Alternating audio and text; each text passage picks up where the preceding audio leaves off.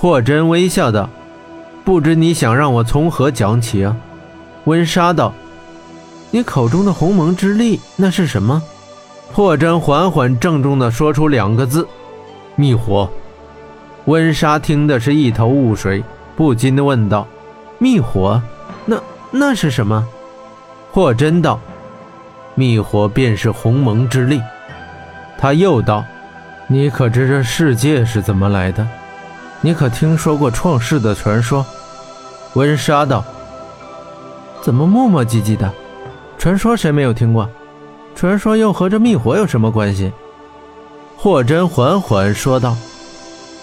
时间诞生之前，宇宙一片混沌。彼时，天地未生，混沌为补。亦不知过了多久，无限的混沌宇宙之中，未造成成物。此物谓之虚无。虚无出生之前，宇宙本无一物，故称虚无。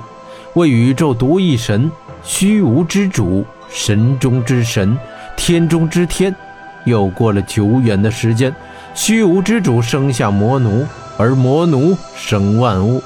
你可听说过魔奴造万物的传说？温莎道：“这是传说呀，当然听过。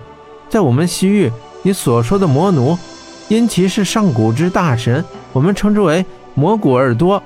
传说他是创世大神，他有千头千臂千手，他分开天地，千手不停的工作。”用金木水火土武器造就了这鸿蒙大陆，以及世间万物，但这又与你所说的密火有什么关系？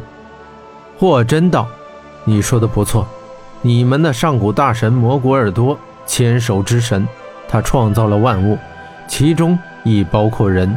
他捏土而造人，而人与万物却无分别。”他接着反问温莎：“你可知人为何区别于万物？”人为何有智慧？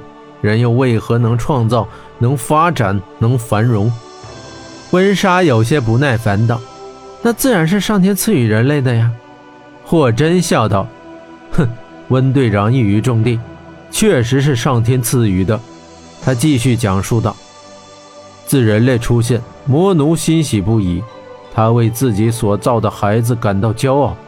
他随即又陷入了无尽的烦恼。”因为这些孩子没有他一样的智慧，浑浑噩噩，与万物没有区别。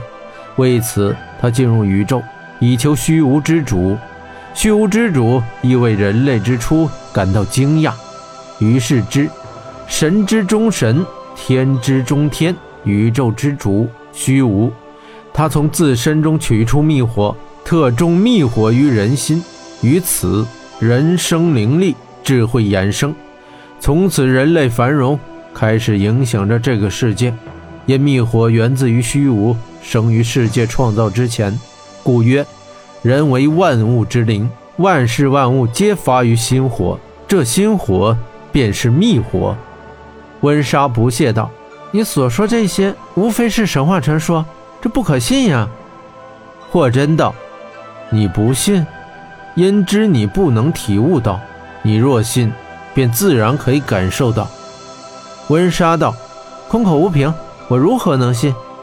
霍真道：“公主的审判不已是证明吗？”温莎道：“你这是牵强附会之说，让我如何信？若非亲身感受到，我难以相信。”霍真摇了摇头：“女人真是奇怪，她要知晓天地之秘，你告诉她，她却又偏偏不信。”他们生来仿佛便有与人斗嘴的本领。霍真道：“不如你打我一拳。”温莎微微一顿道：“好，你自找的。”说罢，一拳击向霍真面门。豁的一声，霍真的眼中闪出白色火焰，全身迸发出猛烈元气。他的丝丝黑发被这元气倒卷竖起，黑袍亦鼓鼓招展。